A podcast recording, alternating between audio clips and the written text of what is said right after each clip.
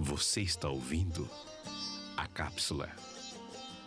Pequenas doses de esperança e fé. Cápsula aberta. Você é o altar. Essa é a cápsula de hoje. A última cápsula, você se ouviu a última cápsula, você soube que a última cápsula foi Você é o templo. Eu quero aprofundar isso e dizer agora você é o altar. Pensa comigo nessa palavra. Mateus 6, 33, 34. Portanto, põe em primeiro lugar na sua vida o reino de Deus e aquilo que Deus quer, e Ele lhes dará todas essas coisas. Por isso, não fiquem preocupados com o dia de amanhã, pois o dia de amanhã trará as suas próprias preocupações. Para cada dia, bastam suas próprias dificuldades. Eu quero apenas por curiosidade pensar com você o que significa altar. O altar em hebraico significa lugar de matança. É onde eles sacrificavam os animais. Em grego, lugar de sacrifício.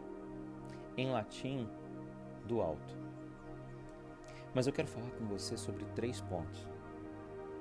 O primeiro ponto é eu preciso querer ser o altar de Deus. A gente tem uma expressão, nós temos uma expressão que é muito comum, é fácil de se ouvir no meio cristão, que é minha vida no altar.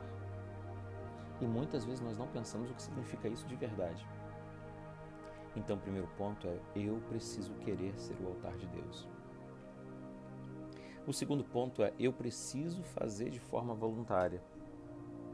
Não não dá para ser altar de Deus se for forçado, se for exigido, se for cobrado, se for manipulado, se for coagido, não dá, não dá, não dá, simplesmente não dá. Primeiro ponto, eu preciso querer ser o altar de Deus. Colocar minha vida no altar. O segundo ponto, eu preciso fazer de forma voluntária. E o terceiro, que talvez seja o mais difícil. Para isso, eu preciso controlar minhas vontades porque altar é local de morte e sacrifício, então morte para os prazeres que você sabe que não são bons prazeres. Porque existem bons prazeres e maus prazeres. Você está em família, você tá, está feliz, é um bom prazer. Quer um exemplo? Sexo no casamento é um bom prazer. Sexo fora do casamento é um mau prazer. E se você não concorda comigo, eu te respeito, você me respeita. Nós ficamos assim, tudo certo. certo? Então, eu preciso controlar minhas vontades. Morte e sacrifício para o meu eu e para as minhas vontades. Primeiro ponto, eu preciso querer ser o altar de Deus. Segundo ponto, eu preciso fazer de forma voluntária. E terceiro ponto, eu preciso controlar minhas vontades. Filho, filha, Deus te ama. Ele te ama de verdade.